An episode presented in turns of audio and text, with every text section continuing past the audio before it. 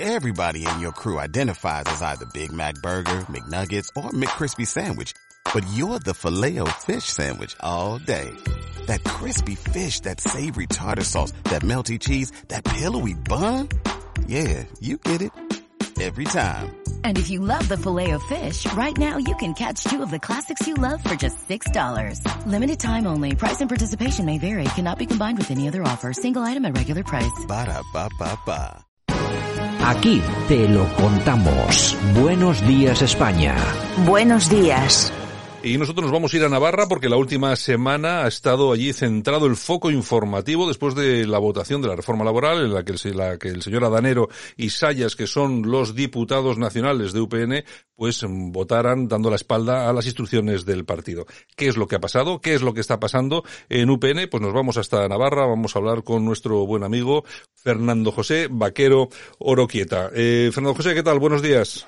Buenos días. Bueno, un placer tenerte por aquí en Buenos Días España, que siempre que te acercas nos eh, vienes a contar cuál es la actualidad navarra, y además nos hace falta estar ahí muy cerquita para enterarnos de qué, es lo que sucede. Y en esta ocasión la pregunta yo creo que se corresponde con el título de un artículo que has escrito en la tribuna del País Vasco, ¿no? ¿Qué pasa con, con UPN? ¿Qué está pasando? Bueno, pues lo que sucede es que UPN está en una situación de profunda crisis, eh, pero es una crisis que viene ya desde que hace seis años perdiera el poder. Eh, UPN nació pues con una voluntad de ser partido de gobierno eh, y lo cierto es que durante muchos años encabezó, dirigió el gobierno de Navarra.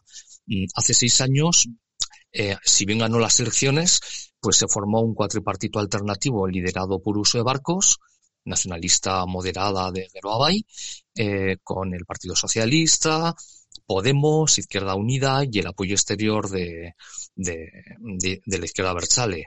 Eh, cuatro años después, UPN volvió a ganar las elecciones, pero se volvió a formar una mayoría alternativa con las mismas fuerzas, pero con una distinta correlación interna, de modo que fue María Chivite, socialista, quien encabezó el, gobierno.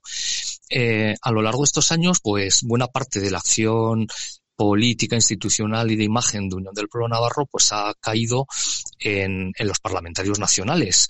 Y lo cierto es que ya en el año pasado, en junio, tuvo lugar eh, un congreso del partido en el que se presentaron dos candidatos a presidente, que fueron Javier Esparza, que consiguió algo más del 57% de los votos, y Sergio Sayas, que consiguió el treinta y tantos por ciento restante.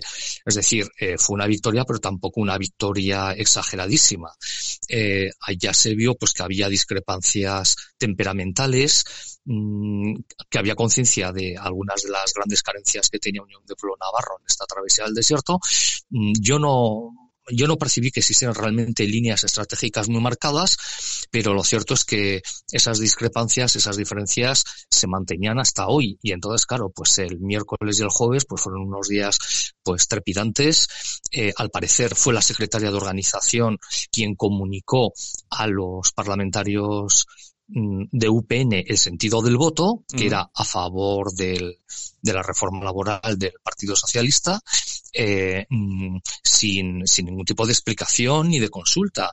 Entonces, bueno, para ello supuso la gota que colmó el vaso y lo cierto es que cuando llegó la hora de la verdad, pues votaron en contra, lo que generó la inmediata reacción de Javier Esparza. Sí, sí, pero Fernando, un, un momento, vamos a ver, exactamente qué es lo que se ha producido ahí. ¿Han expulsado ya a estos señores del partido? ¿Están expedientados? ¿Qué es lo que ha pasado?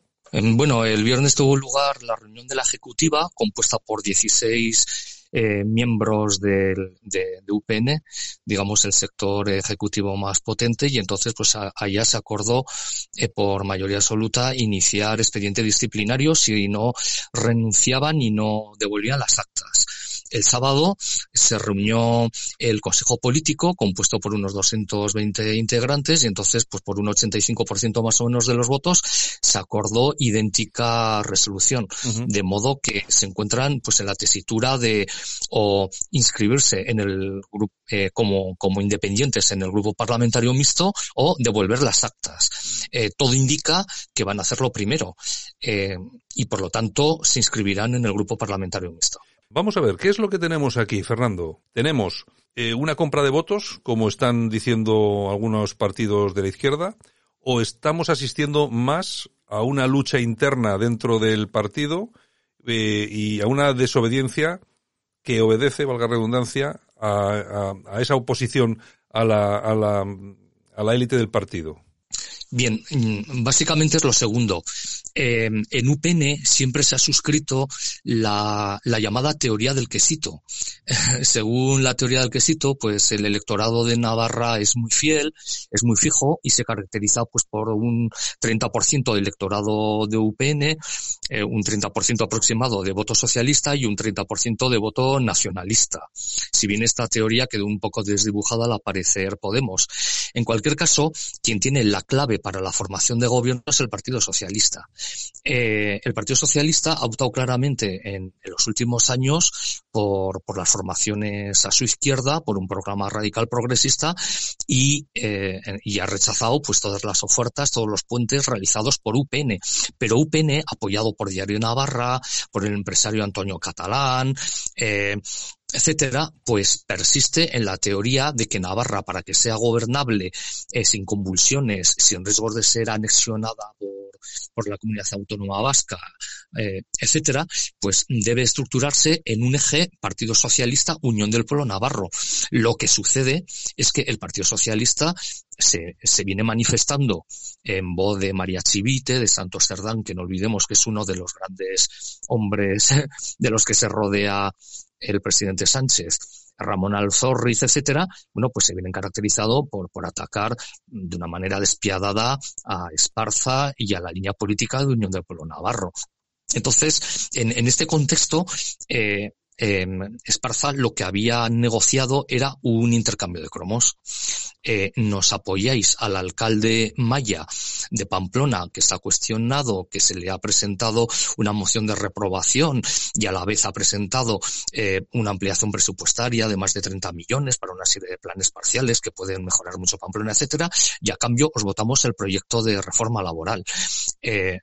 Claro, eh, este cambio de cromos, pues para los dos parlamentarios de UPN, pues era totalmente rechazable, eh, porque entendían que apoyar el proyecto de reforma laboral suponía apoyar el gobierno Sánchez, el gobierno Frankenstein y el gobierno que pacta con los eh, filoterroristas y con los partidos secesionistas. Mm. Eh, Fernando, en toda esta crisis, eh, comentas en el artículo que no crees que salga nada positivo eh, para Vox, que es, bueno, es un partido que está ahí a la espera de lo que pueda pasar, ¿no? Vamos a ver, en, en, la Ribera desde luego se visibiliza un cambio de opinión importante y, y, y un aumento de las expectativas de voto de Vox.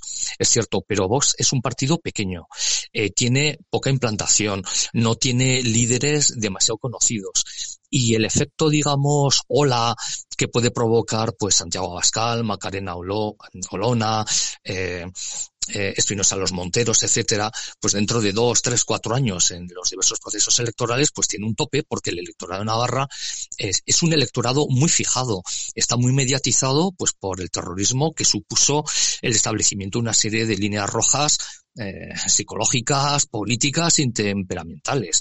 Eh, en los pueblos se conoce todo el mundo, eh, los planes familiares, la fidelidad mm, a los intereses y de familia es muy fuerte.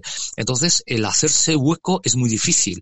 Lo cierto es que todos los partidos del centro derecha están en contra de cualquier apertura hacia Vox. Y en esas condiciones de un electorado fijo, de un partido que tiene una representación eh, inexistente a nivel institucional y con muy poca estructura de partido, pues no lo tiene fácil. eh, ¿Dónde podemos mm, esperar ver a estos dos eh, diputados, tanto a Danero como a Sayas, eh, independientes, un nuevo partido político en Navarra, Partido Popular? Bueno, eh, de momento pasan con toda seguridad al grupo parlamentario mixto, pero que tienen unas relaciones magníficas con los diputados del Partido Popular es evidente. Mm, yo pienso que por instinto político la alternativa, digamos, personal para ellos más factible es mm, el Partido Popular de Navarra. Eh, ojo, siempre que Ana Beltrán, que es la presidenta del partido eh, de Navarra, si bien reside en Madrid, eh, este, este por la labor. Claro. Sí, que ahí luego se pueden encontrar con ese, con esos muros de contención de las propias estructuras de partido locales que digan, bueno, estos llegan y alguien tiene que moverse. En fin, bueno, oye, pues nada, pues eh, muchas gracias, eh, Fernando, por, por habernos dado estas claves de la situación que me imagino todavía queda mucho por vivir de todo lo que, en referencia a lo que pasó el otro día en el, en el Congreso. Lo iremos viendo y esperamos que nos lo vayas contando también, que siempre es interesante. Fernando José Vaquero Oroquieta, un abrazo muy fuerte. Muchas gracias.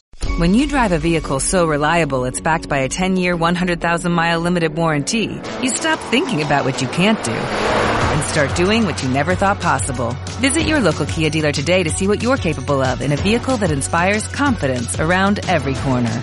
Kia, movement that inspires. Call 800-333-4KIA for details. Always drive safely. Limited inventory available. Warranties include 10-year 100,000 mile powertrain and 5-year 60,000 mile basic. Warranties are limited. See retailer for details.